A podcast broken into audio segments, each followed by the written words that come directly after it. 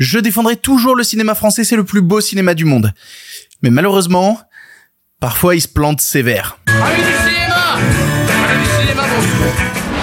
Tous et toutes et surtout à ceux et celles qui ne sont pas d'accord aujourd'hui dans le pire podcast cinéma. Quels sont les plus gros échecs du cinéma français en 2023 pour l'instant? Peut-on faire des entrées, être bien distribué et posséder un casting mouse costaud et quand même finir au fond du caniveau? On parle de ça ensemble. À côté de ça, nous avons le droit à la première véritable trahison de la grève et elle vient de Drew Barrymore. Mais qu'a-t-elle fait pour énerver tout le monde? Dans la partie podcast, on parlera de l'univers horrifique Conjuring et de tous ses films spin-off à l'occasion de la sortie de la Nun 2 et dans la partie YouTube, on parlera des sorties cinéma de la semaine et autant dire qu'il y a à faire dans les salles françaises. Il y aura aussi la question du public et Sentinelle avec Jonathan Cohen. Pourquoi les gens n'aiment pas ce film Et voilà, c'est le pire podcast cinéma avec vous.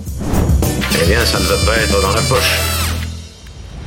Avant de commencer, merci aux gens qui écoutent l'émission en podcast ou qui la regardent sur YouTube. Merci à vous d'être là, merci à vous d'être présents à chaque émission. Je vois notamment que sur le podcast, énormément de gens s'abonnent à l'émission, donc continuez à faire ça. Abonnez-vous sur vos plateformes de podcast préférées, que ce soit euh, Spotify, iTunes, Google Podcast, il y en a plein d'autres et je sais que la tienne est dedans. Et idem sur YouTube, si vous voulez suivre l'émission, eh bien n'hésitez pas à vous abonner à la chaîne, histoire de pouvoir suivre un petit peu plus et recevoir directement la vidéo chez vous quand elle arrive. Petite parenthèse d'ailleurs, à partir de la prochaine émission, parce que celle-là c'était trop le bordel, je mettrai dans la description tous les films que je cite dans l'émission histoire que vous puissiez les retrouver. Ce sera plus simple pour vous. Ah oui, on écoute les commentaires, on écoute les retours des gens. Voyons, voyons. Le Pire Podcast Cinéma, c'est l'émission dont tu as besoin pour suivre l'actualité ciné tous les lundis, mercredis et vendredis à 7h du matin. Et c'est parti pour les sujets du jour. Respect et robustesse, Caius C+. Alors, les nouvelles sont bonnes? Ah, ils sont pas de la dernière marée, les nouvelles. Moi, je veux du féroce actualité. On approche doucement mais sûrement de la fin de l'année. Il reste plus que 4 petits mois avant que cette année 2023 laisse place à une année 2024 pleine de promesses et il est peut-être temps de commencer à faire des bilans, à regarder dans le rétroviseur le cinéma français de l'année, qu'est-ce qui a marché, qu'est-ce qui a pas marché et qu'est-ce qui s'est turbo planté. Et cette année, j'ai pas mal mis le cinéma français en avant parce qu'il y a eu énormément de propositions extrêmement intéressantes. J'ai repris une liste de plein de films français de grande qualité de cette année. Je vous ai parlé de Yannick, je vous ai parlé de Youssef Salem et du succès, d'Anatomie d'une chute, d'Omar la fraise, de Chien de la casse. Bientôt, on aura l'occasion de parler dans l'émission d'une autre grosse sortie qui s'appelle le procès Goldman. J'ai trop hâte de pouvoir vous en parler. Mais aujourd'hui, on va parler des films français qui se sont plantés à tort ou à raison. Alors attention, je me base sur un article qui est sorti sur le site Écran Large qui s'appelle les 10 plus gros échecs du box-office français de 2023. Mais je vais essayer d'apporter quelques nuances à cet article-là parce que je pense qu'il faut différencier trois choses quand on parle de films français qui se sont plantés dans nos salles. Il y a les films qui sont des échecs, comme ceux présentés dans, dans l'article, parce que bah, ils ont pas fait assez d'entrées par rapport à leur budget. On a mis en relation entrée et budget et donc bah le film a pas réussi à être rentable. Ça c'est la manière la plus courante de parler d'un échec de film, mais il y a aussi deux autres catégories où c'est pas forcément des échecs ou alors ça en devient, notamment les films bah, qu'on fait très très très très peu d'entrées mais qui sont pas nécessairement des échecs parce qu'ils avaient peut-être un tout petit budget. Et à côté de ça, il y a des films qu'on fait parfois beaucoup beaucoup beaucoup d'entrées mais qui sont quand même des échecs parce que le budget était trop gros. Donc avant de parler des films qui sont dans l'article et qui mettent en relation budget et entrée, je vais vous parler des 5 films français qui ont fait le moins d'entrées en salle cette année et il y a des choses aberrantes, je vais essayer d'expliquer un petit peu pourquoi ces films à mon sens, ont pas marché en salle. Alors attention, je suis pas devin, j'ai pas la formule de la potion magique. J'essaye de me baser sur des trucs un peu près raisonnables pour essayer d'en déduire des conclusions. Je peux toujours me tromper. Et petit rappel qui me semble évident, mais c'est quand même bien de le dire, c'est pas parce qu'un film se plante et fait pas d'entrée en salle qu'il est mauvais. Au contraire, essayez de prendre la liste de tous les films dont je vais vous parler et de vous dire tiens, celui-là m'intéresse et tout, pourquoi il a pas marché, j'ai envie de le regarder. Essayez peut-être de découvrir des films à travers ceux bah, qui ont pas forcément marché en salle. D'après les stats que j'ai, alors la majorité sont tirés d'un site s'appelle JP Box Office, qui est très pratique pour suivre justement tous les chiffres du cinéma. Le film français qui aurait fait le moins d'entrées cette année dans nos salles, c'est Un hiver en été, qui a fait 2500 entrées. Et pour cause, il était distribué dans 9 salles. Là, il faut que je remette quelques chiffres en perspective. Une sortie classique, on dirait qu'il sort entre, ouais, alors on va essayer de prendre une fourchette un peu large, entre 100 et 250, 300 salles. Et déjà, à partir de 300 salles, c'est une grosse sortie. Et je vous parle pas des très très très gros films qui sortent en France dans 700, 800 salles. Là, le film est sorti dans 9 salles. Et pourtant, il a son casting Elodie Bouchès, Benjamin Biolay, Judith Chemla, Nicolas Duvauchel. Pourquoi est-ce que ce film s'est planté? Pourquoi est-ce qu'il a fait que 2500 entrées? Pourquoi est-ce qu'il déjà il est sorti que dans 9 salles? Le film s'est fait pirater des mois avant sa sortie des mois avant que le film ne sorte en salle, il était déjà sur tous les sites de téléchargement. Du coup, le distributeur a dû se dire qu'il y avait aucun potentiel en salle parce que de toute manière, bah, si les gens voulaient le voir, ils pouvaient déjà le voir en téléchargement. Et ça a planté sa sortie. Comme quoi, moi, j'essaie d'avoir une position un peu nuancée sur la question du piratage. Je sais pas si on peut parler de piratage éthique. Je suis pas sûr, surtout dans ce cas-là. Mais voilà, ça c'est typiquement le film qui a été sacrifié pour cause du piratage. Ensuite, il y a Habib, la grande aventure dont j'avais vu énormément de publicité. Donc, je pensais que le film quand même aurait son petit circuit dans des salles d'art et essai.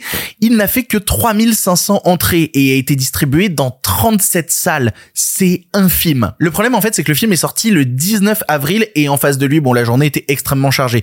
Il y avait le nouveau Danny Boone, il y avait Evil Dead, donc là je vous parle de films assez grand public entre guillemets, mais si on veut même des circuits un peu plus indépendants, et eh ben il y avait le même jour euh, sur l'Adamant, il y avait la dernière reine, il y avait Blue Jean, il y avait Chien de la casse, il y avait la conférence, il y avait avant l'effondrement. Bref, il y avait plus de place. C'était un mauvais jour de sortie pour ce film-là, qui du coup, ben, euh, devait se battre avec les salles de cinéma qui sont pas extensibles. On peut pas inventer des salles au bout d'un moment, et du coup, il y avait plus de place pour mettre celui-là par rapport aux autres. Ensuite, il y a Amore Mio, film qui a fait 3870 entrées. Et alors là, c'est encore pire. Le film a été distribué dans 5 salles. C'est le, score le plus bas que j'ai trouvé de cette liste-là. C'est encore une fois un film avec Elodie Boucher, c'est comme euh, un hiver en été. La pauvre, vraiment la pauvre. Et là aussi, j'en ai très compliqué. Le film est sorti le 1er février, qui était le même jour donc que Astérix, qui a monopolisé un nombre de salles absolument dingue, Knock at the Cabin. Et si on parlait juste de films à et bah c'était le même jour que After Sun, que La Montagne de Thomas Salvador ou euh, Un petit frère de Léonore Serrail qui était passé par le festival de Cannes. Bah du coup, encore une fois, euh, pas assez de salles pour pouvoir le mettre et même le public était déjà concentré sur d'autres films. Ensuite, il y a Toi non plus, tu n'as rien vu, un film qui a fait 8300 entrées, distribué malheureusement que dans 34 salles. Vous verrez, le nombre de salles, c'est un phénomène récurrent, on en parlait. Alors, c'est un film de procès avec Géraldine Nakache qui a l'air de mettre en avant un certain point de vue féminin. Le seul problème, c'est qu'il est sorti le même jour que d'autres films qui parlaient de procès féminin, notamment Mon Crime. Voilà, c'était le même jour et Mon Crime avait pris 600 salles ce jour-là. C'est le même jour aussi que Woman Talking. Globalement, très mauvais jour pour sortir ce film. Et ensuite, il y a le film Junior, qui est une sortie récente de Joker's film, qui est sorti le même jour qu'un hiver en été et qui a fait 9200 entrées, distribué seulement dans 48 salles un film qui veut s'adresser aux jeunes, à une certaine partie de la jeunesse, peut-être une jeunesse un peu hipster. Le truc, c'est que les jeunes, ce jour-là au cinéma, allaient voir autre chose, à savoir Les Dégains 2, bah, lui qui a force, alors c'est peut-être pas forcément le même public, Les Dégains 2, mais en tout cas, c'est le film pour la jeunesse qui a marché ce jour-là. Et pour le coup, là, je vous ai gardé, voilà, que les 5 qui ont le moins bien marché. Si j'étais à la sixième, c'était encore un autre film Jokers, puisque à la sixième place, c'est Le Marchand de Sable qui a fait 16 000 entrées, distribué seulement dans 47 salles. Voilà, là aussi mauvais jour parce qu'il est sorti euh, en face d'un cinéma français très chargé qui proposait euh, Un homme heureux, en arrêt on proposait La femme de Tchaïkovski et le grand public était déjà débordé parce qu'ils allaient tous voir Ant-Man 3. Voilà. Donc là, on a parlé des films qui ont fait le moins d'entrées en salle cette année et vous l'avez remarqué, à chaque fois, j'ai cité les mêmes problèmes, à savoir mauvais choix de jour de sortie, forcément trop de films à côté, du coup trop peu de salles où montrer le film et du coup, bah résultat décevant. Forcément, c'est la règle. Quand il y a une trop forte concurrence, les salles se remplissent avec d'autres films et donc il n'y a pas de place pour mettre des plus petits. C'est la loi de la jungle, voilà. Mais du coup, maintenant, prenons les films qui sont cités dans, dans l'article d'écran large. Alors, ils les ont classés par date de sortie, pas par niveau de plantage. C'est peut-être, euh, voilà, ça, ça, évitera de trop tirer sur l'ambulance. C'est peut-être mieux. Je vais suivre le rythme de leur liste et je vais essayer de vous donner des points d'information en plus de pourquoi ces films-là ont pas très bien marché. Alors, euh, pour le coup, ces films-là, contrairement à ceux dont j'ai parlé précédemment, ont pas l'excuse du nombre de salles. C'est des films qui majoritairement ont été diffusés dans plus de 100 salles, parfois plus de 200 salles, et qui pourtant se sont révélés être des échecs.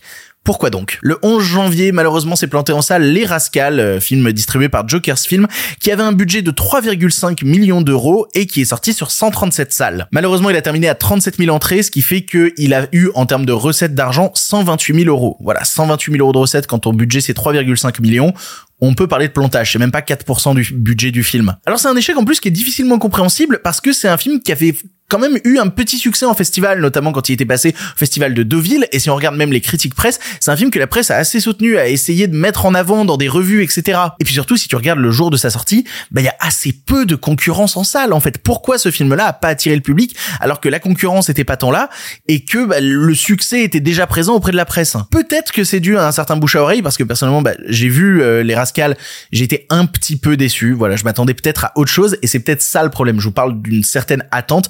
Peut-être un problème sur la communication, sur l'affiche du film qui était peut-être pas assez vendeuse, sur la bande-annonce qui était peut-être pas assez vendeuse. C'est aussi ça qui régit les règles du cinéma, c'est comment justement ces supports marketing vont donner envie aux gens de le voir. Peut-être que ces supports marketing n'ont pas été satisfaisants. Après, c'était une journée un peu pourrie, soyons honnêtes, parce que dans le même jour, il y avait Les Cadors avec Jean-Paul Rouve et Grégoire Ludig, donc comédie qui a l'air d'avoir normalement un casting qui attire un peu les gens. Et même ce film-là a fait que 77 000 entrées. Journée un peu pourrie que le début d'année, que le début du mois de janvier. Ensuite, il y a La Grande Magie, sortie le 8 février, distribuée par par Ad Vitam avec un budget de 6,7 millions d'euros et sorti sur 184 salles. Et avec un budget de 6,7 millions d'euros, il n'a fait que 100 000 spectateurs. Ce qui est étrange avec ce film-là, c'est que c'est le nouveau film de Noémie Lovski qui a eu certains succès en salle. On pourrait notamment parler de, Camille Redouble. Camille Redouble à l'époque, c'était plus de 800 000 entrées en salle.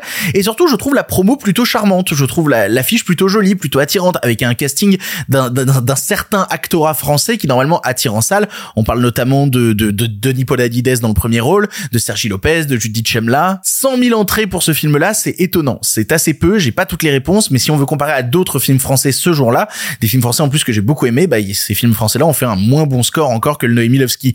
Je pense notamment à Pour la France, qui est un film génial, euh, qui a fait que 70 000 entrées, et à côté de ça, La Tour, le nouveau film de Guillaume Niclou, lui n'en a fait que 20 000, mais lui il sortait sur un tout tout tout tout tout petit paquet de salles. Ensuite, il y a En plein feu, distribué par Apollo le 8 mars, avec un budget de 5 millions d'euros, sorti sur 200 salles, et qui n'a fait que 32 000 entrées.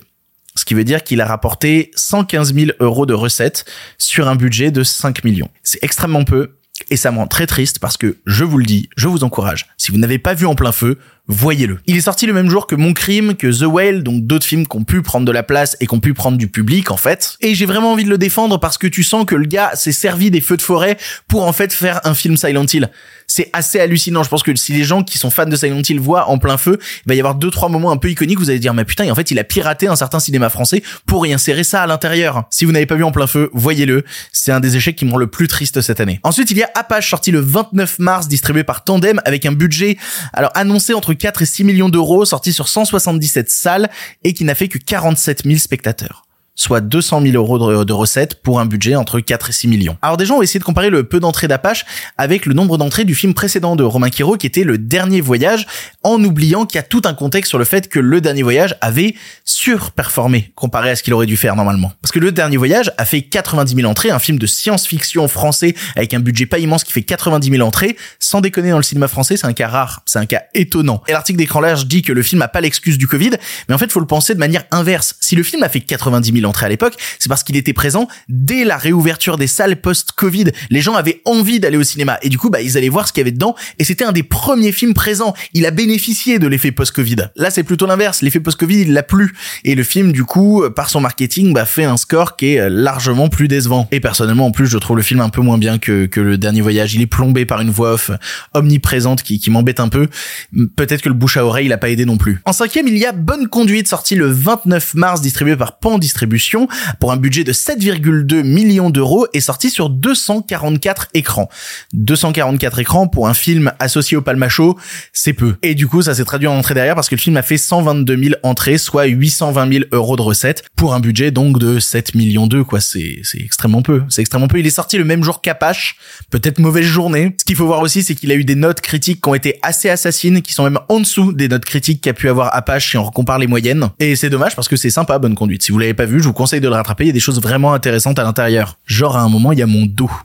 Je n'en dirai pas plus à ce sujet. Ensuite, il y a La vie pour de vrai sorti le 19 avril par Pathé pour un budget estimé entre 23 millions et 32 millions d'euros. Sorti sur 807 écrans, il a fait 800 000 entrées, ce qui fait que pour un budget aussi énorme, il a rapporté que, entre guillemets, 6 millions là, il va falloir parler problème de budget. Parce que La vie pour de vrai, c'est le dernier film euh, réalisé par Danny Boone avec Cadmerade et Charlotte Gainsbourg.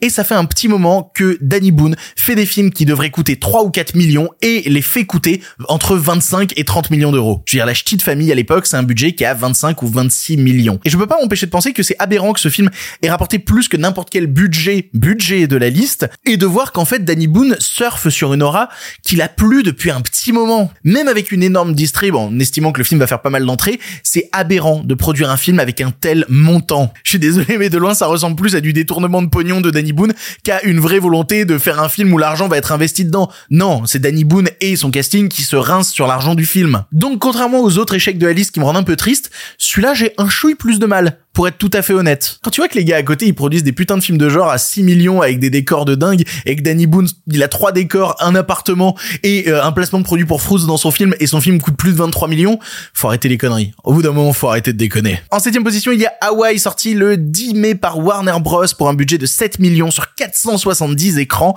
113 000 entrées, seulement 790 000 euros de recettes pour un budget de 7 millions. Là, j'aurais tendance à dire, mais c'est un avis tout à fait personnel, que c'est un, c'est le distrib qui a merdé. Parce que Warner Bros quand ils distribuent des films français, ils ont toujours un peu de mal à les distribuer, à faire une com autour. Ils sont beaucoup plus focus sur la com des grosses sorties américaines que sur les sorties françaises qui comptent un peu moins. Et pour le coup, concernant le film Hawaii, qui est sorti à un moment pas facile en plus parce qu'on parle du 10 mai, donc on est juste avant le festival de Cannes, les yeux sont rivés déjà ailleurs pour toute une partie du cinéma français. La com sur Hawaii a été quasi inexistante. Et si on veut rester sur les films sortis en mai, en huitième, ils mettent L'île rouge sorti le 31 mai par Memento pour un budget de 7,2 millions d'euros sorti sur presque 400 écrans. Il a fait 150 000 entrées. Alors là, il y a un double problème. Déjà, comme je disais, on est en sortie de Cannes, donc t'es épuisé euh, si tu suis un peu l'actualité du cinéma par toutes les grosses sorties qu'il y a eu avant. Et puis, c'est un budget à 7,2 millions qui surfe sur le succès précédent de son réalisateur Robin Campillo, qui avait fait 120 battements par minute. Ça a essayé de, se dire que ouais, il allait avoir un appel d'air et que ça allait suivre. Euh, 120 battements par minute qui coûtait d'ailleurs 6 euh, millions d'euros, voilà, à l'époque. Le problème, c'est que l'île rouge a un sujet beaucoup plus difficile à vendre que 120 battements par minute. Et personnellement, je l'ai vu en avant-première. On n'était pas beaucoup dans la salle. Voilà. Avant-dernière position de cette liste, Marinette sorti le 7 juin par Joker's Film pour un budget de 5,5 millions sur 183 écrans. Le film a fait 55 000 entrées. C'est désastreux. Pour un budget de 5 millions, c'est désastreux. C'est un échec au niveau des rascals et ça veut dire qu'en gros, ils ont rentré 300 000 euros de recettes. Ils remboursent 5% du budget du film. Alors, j'ai pas pu le voir malheureusement parce que c'était au moment où j'étais en plein déménagement, mais la critique presse était assez moyenne sur le film. Les gens étaient partagés. Et je pense aussi qu'il y a eu un souci de communication autour du film parce que peut-être que vous découvrez ce film actuellement. Peut-être que vous n'en avez jamais entendu parler et pour cause, il y a plein d'autres films Jokers dont j'ai vu beaucoup plus la com que Marinette. Peut-être que c'est que moi, hein. peut-être que j'étais plus intéressé par d'autres films du distrib. C'est con, en plus j'adore Garance Mariée, on a déjà bossé ensemble, elle est formidable quand elle joue. Et là, bah, je me retrouve un petit peu à, à, constater l'échec de ce truc-là. Et dernier film cité dans la liste, Les Vengeances du Maître Poutifar, sorti le 28 juin par UGC pour un budget de 15 millions d'euros, sorti sur 620 écrans. Il a fait 500 000 entrées. Il a rapporté 3,7 millions sur 15 millions de budget. C'est des échecs en série pour son réalisateur Pef, qui avait réalisé avant le film Gaston Lagaffe et qui avait été un moins gros échec que Les Vengeances du Maître Poutifard. Et c'est un film qui a comme premier rôle Christian Clavier. Christian Clavier qui remplit les salles à chaque fois que c'est des films pour adultes bien franchouillards. Je vais le dire comme ça, voilà, pour pas avoir de problème. Quand il joue dans des films pour enfants, ça prend souvent moins. Et on l'avait déjà vu dans un autre cas il y a quelques années quand il avait joué dans un film qui s'appelait Le Grimoire d'Arcandias et qui avait été aussi une énorme plantade en salle. Voilà donc pour les films qui étaient présents dans la liste, les films qui malheureusement sont des échecs français du box-office de cette année. Mais alors quels sont les films qui ont marché? Voilà, histoire de se donner un peu plus d'espoir, de regarder de l'autre côté du miroir quels sont les films qui ont bien fonctionné aussi cette année en France? Le film français qui a fait le plus d'entrées cette année, c'est Astérix et l'Empire du Milieu. Sans déconner, putain, c'était évident, il a fait 4,6 millions d'entrées. Il est sorti sur 930 salles à un moment complètement fou mais c'est un film dont il faut relativiser le succès parce que euh, même s'il a cet énorme nombre d'entrées, ben c'est un film qui a un budget de 60 millions d'euros et techniquement d'après les chiffres à ma disposition, il aurait rapporté que 47 millions sur les 60 millions de budget. À voir peut-être si le succès en vidéo et le film a été vendu sur Netflix au Canada, il est déjà dispo sur Netflix, mais voilà, est-ce que les ventes inter vont pouvoir rembourser et terminer de rembourser le film? Peut-être. En tout cas, en l'état juste en salle, le score est pas totalement satisfaisant. Contrairement au suivant qui est euh, Alibi.com 2 qui lui par contre surperforme, voilà, 4,2 millions d'entrées sorties sur 680 salles pour un budget de 14 millions 2. Et ben avec autant d'entrées, il a quasiment rapporté trois fois son budget. C'est gigantesque. Philippe Lachaud a dominé le box-office français pour l'instant. Juste en dessous, il y a les Trois Mousquetaires qui avaient un budget de 36 millions. Alors, on rappelle les Trois Mousquetaires, c'est deux films qui ont été tournés en même temps pour un budget total de 60 millions. Donc, on répartit à peu près avec une équivalence 30 millions, 36 millions si on veut compter les frais de distribution. Mais voilà, le film a eu un gros succès, il est sorti sur 840 salles.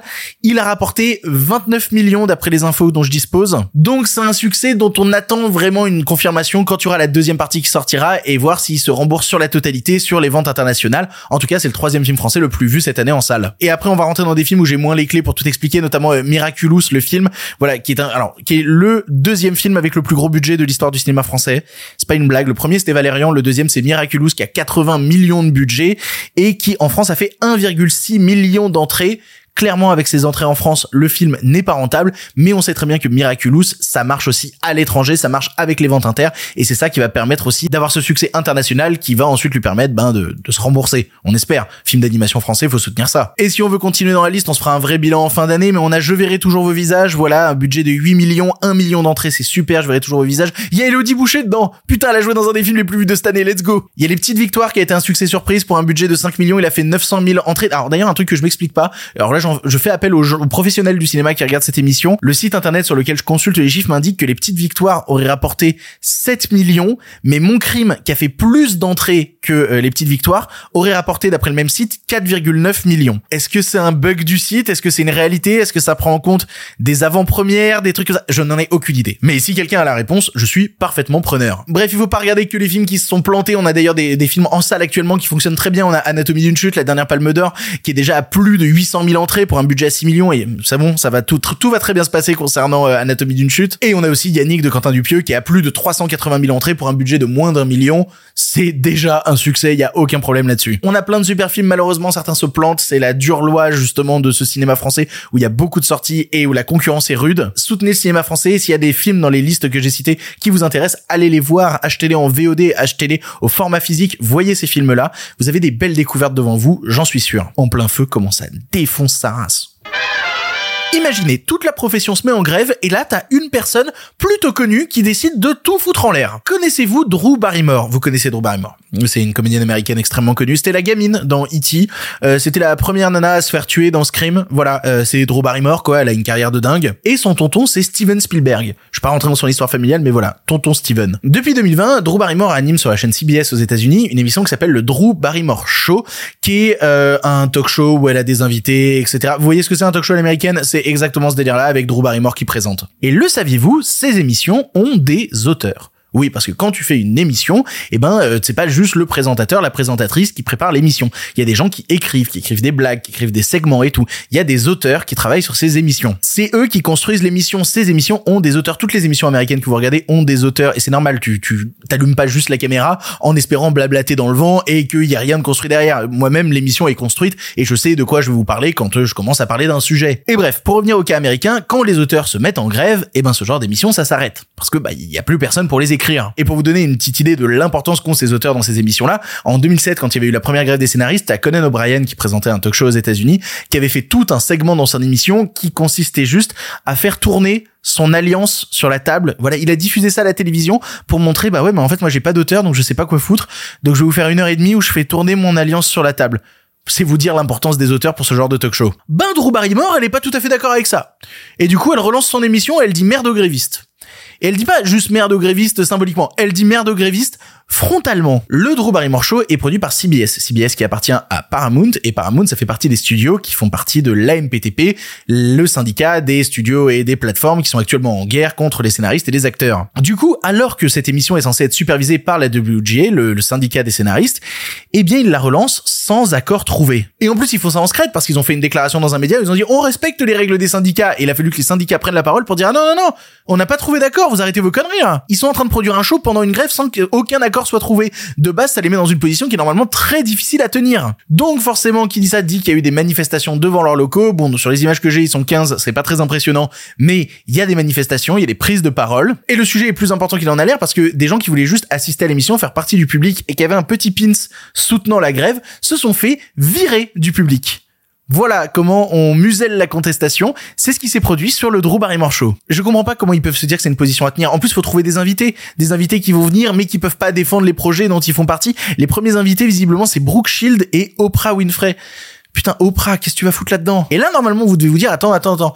Euh, Drew Barrymore, elle est pas normalement représentée par le syndicat des acteurs, donc normalement, elle non plus, elle peut pas bosser. Si, elle a le droit, parce que techniquement, les accords en question ne comptent pas les reality shows, donc le genre d'émission que présente Drew Barrymore. Elle a parfaitement le droit de le faire, sans trahir ce qui se passe du côté des acteurs, mais en le faisant sans scénariste, donc en trahissant ce qui se passe du côté des scénaristes. Ce qu'elle est en train de faire actuellement, c'est penser qu'à sa gueule, en oubliant que il y a pas que les acteurs qui sont en grève, il y a d'autres branches de métier, et en se disant, bah c'est pas grave, on peut sans eux. Alors attention, après je veux pas être trop à charge, il y a des possibles pressions. Il est possible que ce soit CBS, donc Paramount, qui dit à Drew Barrymore un truc du genre, tu veux que ton émission elle continue ou qu'elle soit annulée? Bah si tu veux que ton émission continue, tu la redémarres.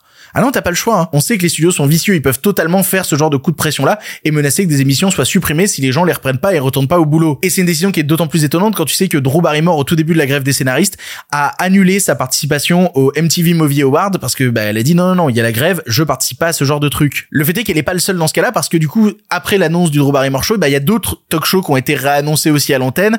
Il y a le Jennifer Hudson Show qui lui aussi est diffusé sur CBS. Il y a Sherry, il y a The Talk, il y a une autre partie qui est diffusée sur Warner. Bref, c'est des programmes produits par des gros studios. Je pense que vous avez compris que les studios veulent faire taffer les gens et moins les payer. C'est un peu l'ambition du moment. Et le problème, c'est que avec la grève en cours, eh bien, si les acteurs se mettent en grève, tourner un film sans acteurs, c'est un petit peu compliqué. C'est le seul truc qui les empêche de reprendre les tournages actuellement, hein, parce que euh, s'il y avait que les scénaristes en grève, ils auraient repris les films depuis un moment. C'est ce qu'ils avaient fait en 2007. Il y a des films qui ont été tournés littéralement sans scénariste, et on a vu les résultats désastreux. Quantum of Solace, Transformers 2. Là, ils se sont juste mis dans l'idée que oh, ça va, c'est un talk show, on n'a pas besoin d'auteur sur un talk show, on peut le faire nous-mêmes le truc. Hein, moi aussi, je peux écrire des trucs. Oui, parfaitement, tu peux écrire des trucs. Tu vas écrire de la merde. Voilà ce que tu vas écrire. Et si tu fais bosser illégalement en secret des auteurs affiliés à la WGA, ils vont être grillés dans le métier, ils pourront plus jamais bosser sur des projets euh, supervisés par le syndicat des scénaristes. C'est ça la dangerosité hein, de, de vouloir outrepasser la grève. Tu fais ça, tu peux être grillé à tout jamais dans la profession. Les gros studios et les plateformes tentent de relancer une machine qu'il est techniquement hors de question de relancer tant qu'il n'y a pas d'accords qui ont été trouvés. Et Netflix, du coup, voyant que bah ils peuvent plus rien tourner, bah ils commencent à acheter des films. Là actuellement, il y a le festival de Toronto, et ben il a été annoncé qu'ils ont acheté le dernier film d'Anna Kendrick. Voilà, ils vont avoir des choses à diffuser sur leur catalogue. Ils tentent d'y aller en défiant les syndicats. C'est pour vous dire à quel point ils en ont plus rien à foutre. Et c'est dangereux. Et c'est inquiétant que des gens comme Drew Barrymore s'associent à ça. Sachant que pendant ce temps, je vous disais que Spielberg, c'était son tonton, c'était pas anodin. Euh, Spielberg et sa femme Kate Capshaw viennent d'annoncer faire un don de 1,5 million de dollars aux scénaristes et aux acteurs pour leur permettre de tenir pendant la grève. Drew, appelle tonton Steven passe-lui un coup de fil. C'est un peu paternaliste la manière dont je suis en train de le dire, je m'en rends compte, mais vraiment, vous t'as son numéro, appelle Steven, dis-lui qu'est-ce qui se passe, je suis en train de déconner. Ça déconne plein but à Hollywood, je suis impressionné de leur capacité à toujours vouloir faire pire. Impressionnant. Et si tu écoutes ça, c'est que tu es dans la partie podcast de l'émission. En effet, dans la version YouTube, on est en train de parler des sorties ciné de la semaine et nous, ensemble, on va s'intéresser à une des sorties de la semaine, à savoir La Non 2. Alors comme ça, peut-être que ça t'intéresse pas du tout, mais je vais surtout revenir sur un truc plus global qui est d'où ça vient La Non 2. Qu'est-ce que c'est que le Conjuring Verse qui fête cette année ses 10 ans? Le Conjuring Verse, cet univers de films d'horreur fantastique, en est déjà à 9 films et Dieu sait qu'il a été lucratif, sinon on aurait arrêté depuis un moment les frais. Non, ça marche extrêmement bien. Ça a été lancé par James Wan en 2013 avec son film Conjuring 1, qui était pas censé être une saga à la base, mais qui était tellement plaisant, on y retrouvait tellement la patte du bonhomme, son style, son travail sur les plans séquences, sa manière de mettre en scène de l'horreur, surtout qui sortait d'un succès comme euh, Insidious, que voilà, on avait notre duo d'enquêteurs, les Warren, qui étaient super, et ça pouvait tout de suite donner des envies au studio, ça pouvait leur donner euh, la possibilité de faire des suites autour de l'univers des Warren. Sachant qu'en plus, gros succès Conjuring 1, budget 20 millions de dollars, 320 millions de recettes, voilà. Mais ils ont décidé de pas faire juste des suites sur les Warren. Ils ont décidé de prendre des éléments dans le décor et d'en faire des films à part entière. Et ça a été le cas dès l'année suivante avec Annabelle, sorti en 2014, réalisé par Leonetti. Leonetti qui je pense est un des pires réalisateurs vivants aux États-Unis actuellement. À la base c'est un chef-op qui très souvent se retrouve à réaliser des trucs. Bah, il a réalisé Mortal Kombat 2, il a réalisé L'effet papillon 2. Voilà. Et du coup, bah, si vous avez vu ces films-là, vous vous doutez que Annabelle premier du nom est une bouse infâme comme tous les films de Leonetti. Mais c'est pas grave parce que ça marche, parce que les gens ont envie de voir du Conjuring et sur un budget de 6 millions, il a rapporté 257 millions. Ensuite, on est retourné à la base en 2016 avec le deuxième épisode de Conjuring réalisé par James Wan, qui est, je pense, mon film préféré euh, du Conjuring verse. Sans déconner, ça étudie vachement le rapport à dire la vérité, dire un mensonge, comment prouver justement que les personnages ont vu telle ou telle chose si les gens étaient pas présents dans la pièce. Je trouve que ça joue assez bien dans sa mise en scène là-dessus. Ils ont doublé le budget du premier, ils sont passés à 40 millions et ils ont bien fait parce que le film a rapporté 321 millions de recettes. Du coup, on s'est dit on peut continuer, on va faire une suite à Annabelle. Et vous savez quoi? Je vous encourage à découvrir Annabelle 2 qui est sorti ensuite et qui n'est pas réalisé par Leonetti, qui est réalisé par David Sandberg. David Sandberg s'était fait connaître sur internet avec le court-métrage Lights Out et qui plus tard fera les films Shazam. Oui, on fait tous des erreurs, oui. Mais Annabelle 2, c'est plein d'idées, c'est plein d'envie de cinéma d'horreur et c'est encore une fois un succès, 15 millions de budget, 306 millions de recettes. Par la suite, le Conjuring Verse, j'ai un peu lâché la rampe. Ça m'intéressait pas beaucoup. Parce qu'ensuite, ils ont fait un film sur la nonne, un personnage qui était tiré de Conjuring 2. Autant vous dire que ça m'intéressait que très moyennement. Et vous savez quoi? C'est le plus gros succès de l'histoire du Conjuring Verse. De tous les films tirés de la licence Conjuring, il a fait 365 millions de recettes. Du coup, ils ont continué là-dessus. Ils ont fait ensuite La Malédiction de la Dame Blanche. Ils ont fait Annabelle 3. Ça, je l'ai vu. C'est nul à chier. Euh, le film est réalisé par Gary Doberman, qui était le scénariste des deux premiers Annabelle et euh, de la non. Non, c'est très mauvais euh, Annabelle 3. Et ce qui m'embête en fait, c'est que tu sens qu'avec le temps, James Wan s'est éloigné des décisions créatives autour du Conjuring Verse pour aller se concentrer sur le fait que bah, il faisait Aquaman. Voilà, on en parlera plus tard. Il est resté producteur, mais du coup, les films se sont un peu perdus en termes purement qualitatifs. Ne serait-ce par exemple que Conjuring 3 où il n'est même plus présent à la réalisation. Et c'est pas bien Conjuring 3. J'ai l'impression d'assister créativement à la lente mort du Conjuring verse qui donne des films de merde, mais qui continue à exister parce que bah, c'est des succès en salle. Les gens ont envie de voir des films d'horreur pas trop compliqués avec deux trois jumpscares à la con autour du popcorn et, et ils le prouvent encore une fois avec la sortie cette semaine de L'Anon 2 dont les premiers visuels ne m'intéressent pas du tout, mais qui fait un super démarrage aux États-Unis. Le truc c'est que comme je vous dis, bah, L'Anon 2 m'intéresse pas. Il est réalisé par Michael Chavez. Michael Chavez c'est lui qui avait fait le mauvais Conjuring 3 dont je vous parlais à l'instant. Donc autant vous dire que j'ai pas très envie d'aller voir L'Anon 2 non plus. Je rêve d'un monde en fait et c'est un peu ce que j'espérais à la base en voyant le Conjuring 1 de James Wan et voir l'univers se développer autour. Eh bien, je rêve d'un monde où on pourrait concilier justement ce genre de gros succès public avec de la qualité. Ce serait quand même pas déconnant d'offrir un cinéma d'horreur un peu plus qualitatif. Et on a eu des exemples cette année de films d'horreur qualitatifs qui sont un peu sortis du bois, notamment euh, Talk to Me, rien que ça. Mais sur le Conjuring verse, euh, bah, que ça continue à faire du succès, que ça continue à faire des films popcorn, c'est toujours sympa d'avoir des gens en salle. Personnellement, à moins que James Wan ne revienne vraiment superviser la partie créative de ces films-là, ça ne m'intéresse plus du tout. Les nouvelles n'étaient pas très fraîches, en effet.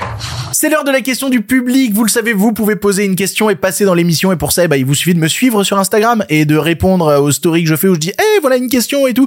Je le dis comme ça avec cette fois-là, eh, voilà une question. Bref, vous me suivez sur Instagram et vous pourrez poser une question. Et aujourd'hui, la question nous vient de Edouard Elementé qui demande, nouveau Aquaman, prometteur ou gros flop à venir? Alors, ça pue ça pue extrêmement fort. Je vais faire extrêmement vite parce que le film sort dans 4 mois, il y a encore le temps d'en voir un peu plus et de se faire un vrai avis sur la question. Mais déjà, c'est un des premiers trucs étonnants. Le film sort dans 4 mois et on n'a toujours pas eu de vraie bande-annonce alors que c'est un gros blockbuster et que d'habitude ce genre de film-là est teasé des mois à l'avance avec 3 milliards de vidéos. On a eu un teaser trailer de 30 secondes qui nous annonce qu'on aura une vraie bande-annonce dans quelques jours. Mais en vrai, c'est pas dans l'habitude des films de super-héros de faire ça. Je veux dire, Kraven le chasseur, euh, bah maintenant, un an à l'avance, on aura eu des bandes-annonces. Le truc, c'est que, à la même manière que Blue Beetle, qui s'est un peu planté en salle, bah c'est des films qui sont difficiles à vendre parce qu'on est en pleine refonte du DCU et que même des personnages installés depuis plusieurs années, bah on n'a pas forcément envie de retourner voir des films avec eux. Et ça s'est montré notamment récemment avec le film The Flash qui a été une plantade monumentale. J'ai repensé à The Flash parce que bah, vu qu'il vient de sortir en vidéo, j'en ai profité pour regarder quelques images, mais quelle horreur que ce truc quelle horreur que The Flash. Vous vous rendez compte qu'ils ont annulé la sortie de Batgirl pour qu'il y ait The Flash en salle. Batgirl était moins bien que The Flash, j'ai un peu de mal à y croire. Et pour revenir sur le cas d'Aquaman, ils savent très bien que quand le film va sortir, ils vont se prendre une mini polémique au cul parce que des gens vont faire chier vu qu'il y a Amber Heard au casting. Et du coup, bah voilà, ça va faire du bruit. Et c'est pour ça d'ailleurs que si tu regardes les 30 secondes de teaser qu'on a eu, eh ben, elle est présente sur aucune image alors que c'est un des personnages principaux. Et en plus de ça, si on veut rajouter un nouveau layer de la galère, eh ben, on est en pleine grève. Donc en plus, il y a impossibilité de pouvoir faire de la promo avec les comédiens c'est l'enfer pour eux de la sortie d'Aquaman, c'est l'enfer. Et en plus de ça, si on va rajouter une nouvelle couche, on parle quand même assez souvent en ce moment d'une certaine fatigue du genre super héroïque. Du coup, Aquaman qui vient s'inscrire là-dedans et qui est un vieux de la vieille qui est là depuis déjà 6 6 ans, 7 ans maintenant. Bref, il est difficile à défendre quand tu vois que c'est des films qui assument en plus un certain côté cartoon assez marqué. Mais personnellement, ce côté cartoon, je l'aime bien. Parce que, voilà, je vais être honnête avec vous, j'ai plutôt de la sympathie pour le premier film Aquaman. Après, c'est aussi parce que j'ai de la sympathie pour tous les films réalisés par James Wan. C'est une émission full James Wan, c'est terrible. Vraiment, euh, j'ai plutôt de la sympathie pour le premier. En fait, j'ai l'impression de voir Power Rangers avec trop de budget. Et du coup, ça me fait plutôt plaisir. Je trouve ça un peu marrant. Donc, j'ai plus envie de voir Aquaman 2 perso que, par exemple, j'avais envie de voir Blue Beetle. Ce qui peut paraître assez étonnant. On va pas préjuger de tout ça pour l'instant. On va avoir les premières images enfin à trois mois de la sortie. On va les avoir euh, dans trois jours. Du coup, bah, à ce moment-là, on en reparlera dans les trailers sympas et je vous dirai genre, oh, est-ce que ça fait envie? Ouais, oh, est-ce que ça fait pas envie? Je sais pas. Je n'ai pas d'avis sur la question pour l'instant. Voilà. Pour le cinéma, monsieur Leblanc, pour le grand écran, pas pour la petite lucarne. Allez, avant de se quitter, un film pour finir. Vous le savez, dans la prochaine émission, celle de vendredi, vous pouvez passer dans l'émission. Il vous suffit d'envoyer un audio d'environ 3 minutes, soit pour parler d'un film de l'actu, soit pour euh, donner votre avis positif ou négatif par rapport à des choses que j'ai dit ou par rapport à des films que vous avez regardés récents ou non. Il vous suffit d'envoyer un audio à l'adresse mail. Je le dis tellement à chaque émission, je l'oublie tellement ça devient automatique. À l'adresse mail, le pire. Je sais que des mails se perdent parce que des gens mettent le pire podcast cinéma gmail.com. C'est le pire podcast ciné gmail.com. Voilà, je l'ai dit. Et nous maintenant, on va parler d'une sortie Prime Video, d'une comédie qui s'est fait rafaler à tort. On va parler de Sentinelle. Alors j'espère que vous n'êtes pas en train de me parler de votre album.